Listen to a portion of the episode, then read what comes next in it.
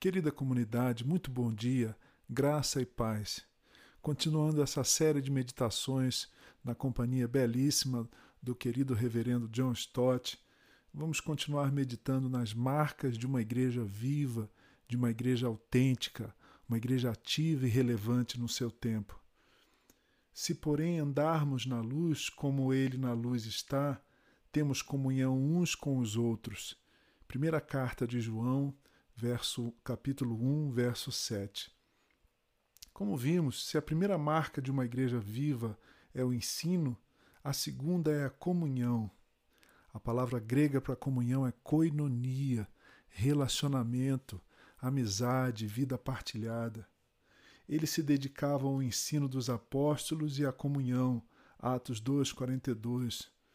Esta é a famosa palavra grega koinonia, que expressa a nossa vida cristã em comum, aquilo que compartilhamos como cristãos, nossa vida, nossas experiências, nossos dons, talentos, nossos recursos. Diz o reverendo Stott, a coinonia, a comunhão, dá testemunho de duas verdades complementares: a comunhão interior e a comunhão exterior. A palavra coinonia, tão bela, nós usamos na nossa comunidade, a palavra koinonia expressa nossa comunhão interior, especialmente através da graça de Deus. Nossa comunhão, escreveu o apóstolo João, é com o Pai e com seu Filho Jesus Cristo. 1 de João 1,3. Já o apóstolo Paulo acrescentou, e a comunhão do Espírito Santo. Ele diz isso na segunda carta que ele escreveu aos Coríntios, no capítulo 13, verso 14. Assim, irmãos e irmãs, meus amigos e amigas, a comunhão autêntica é uma comunhão trinitária. Nossa participação comum na comunhão do Pai, do Filho e do Espírito Santo. Só até aqui o comentário do reverendo Stott. Eu queria dizer que sou muito impactado pela ideia de que o Deus da Bíblia é uma eterna comunhão de amor, um eterno relacionamento, o Pai, o Filho e o Espírito Santo. Como Agostinho de Hipona costumava dizer, meditando sobre a Trindade, o Pai é Deus, mas nem é o Filho e nem é o Espírito. O Espírito é Deus, mas nem é o Filho e nem é o Pai. O Filho é Deus, mas nem é o Pai e nem é o Espírito Santo. A comunhão autêntica, sim, é uma comunhão trinitariana.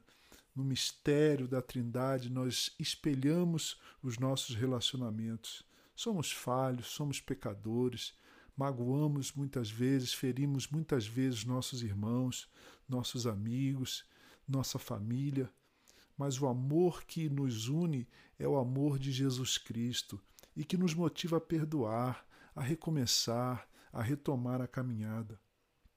Muitos fatores podem nos separar: etnia, nacionalidade, cultura, gênero e idade mas estamos unidos pelo mesmo Pai, o mesmo Salvador e Senhor, e o mesmo Espírito que em nós habita.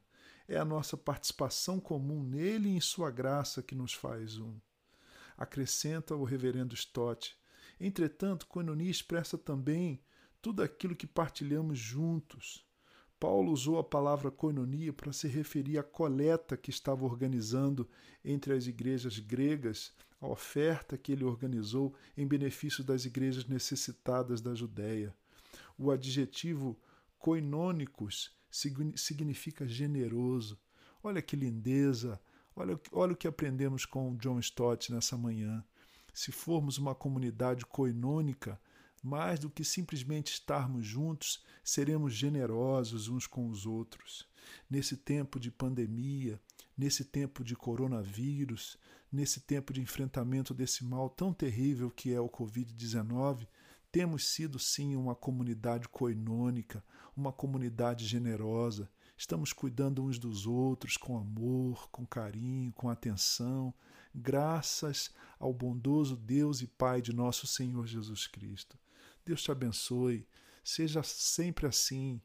Faça parte dessa comunidade e ajude a nossa comunidade a ser cada vez mais coinônica, generosa, uma comunidade que espelha o amor eterno que há entre o Pai, o Filho e o Espírito Santo.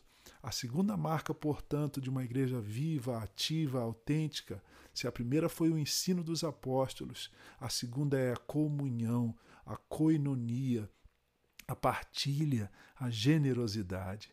Deus te abençoe. Eu sou Gerson Borges e esta foi mais uma meditação do dia.